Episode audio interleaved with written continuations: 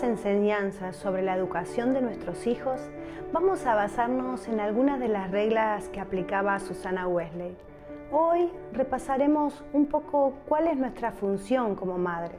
Sabemos que cada madre creyente anhela cosas realmente buenas para sus hijos, pero ¿hasta qué punto estamos dispuestas a pagar el precio para que eso ocurra? Los niños se convierten en aquello que hemos trabajado toda su infancia. No podemos esperar que sean algo que no estuvimos dispuestas a formar en sus vidas. Es tan importante saber que debemos luchar con nuestros sentimientos carnales. Estas pasiones carnales son nuestro mayor enemigo y al dominarnos, nosotras llegamos a ser el mayor estorbo de nuestros hijos. ¿Por qué? Nos pasa que queremos tener una buena relación con nuestros hijos y para no perderla permitimos lo que sea. Dejamos que esos sentimientos descontrolados tomen la mayor influencia en medio de situaciones donde los niños necesitan disciplina.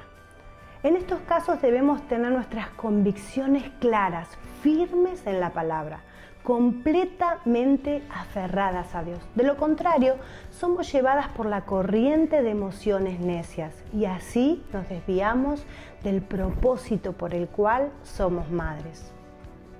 Uno de esos propósitos es el de dirigir. En Proverbios 22.6 nos insta, instruye al niño en su camino. Es un mandamiento claro, instruir, con dedicación y compromiso. Instruir en el camino correcto, un camino que va llevando a nuestros hijos al plan de Dios para sus vidas.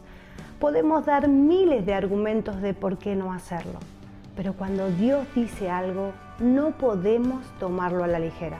Tenemos un compromiso que debemos asumir. Proverbios afirma que la madre da dirección a sus hijos, instrucciones que harán que ellos aprendan a sobrellevar situaciones cotidianas. Proverbios 1.8 dice, Hijo mío, no desprecies la dirección de tu madre. Está más que claro que una de nuestras funciones es dirigir, por más dificultades que encontremos en el camino, desde el mismo comienzo de sus vidas. Debemos amarlos de esta manera. El que ama a su hijo desde temprano lo corrige. Esto sin duda requiere amor, un amor abnegado, un amor sabio. Muchas veces estamos tan ocupadas en nosotras, olvidándonos de una de nuestras grandes labores, dirigir motivadas por este genuino amor. Amor como en la 1 Corintios 13, 7, el amor que todo lo cree, todo lo espera todo lo soporta. Es una ardua tarea que nunca se da por vencido, nunca se rinde diciendo, mi hijo no va a cambiar más. Hago demasiado y nunca cambia. No vale la pena más esfuerzo. Es un amor que se mantiene firme en toda circunstancia y nunca pierde la fe.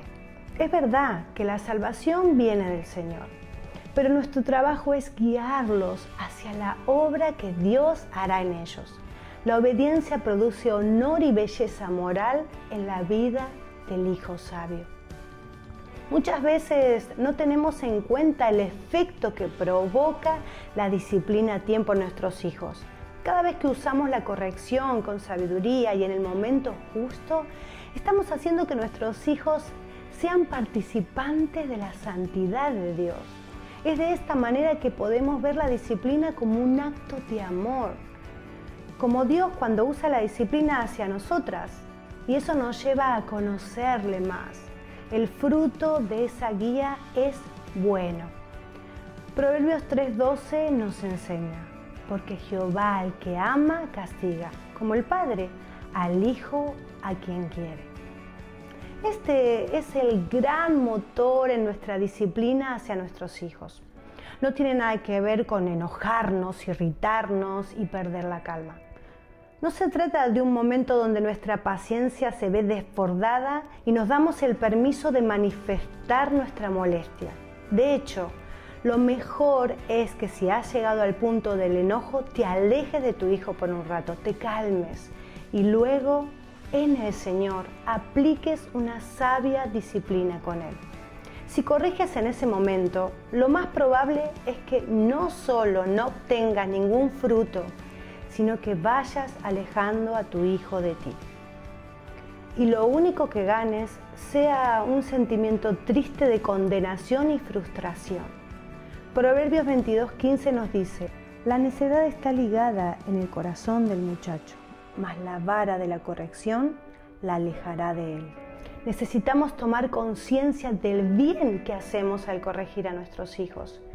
La disciplina que empleemos permitirá que se alejen de toda necedad humana. Qué gran responsabilidad y amor en esta tarea que Dios nos ha confiado. Hermanas, amemos sabiamente a nuestros hijos.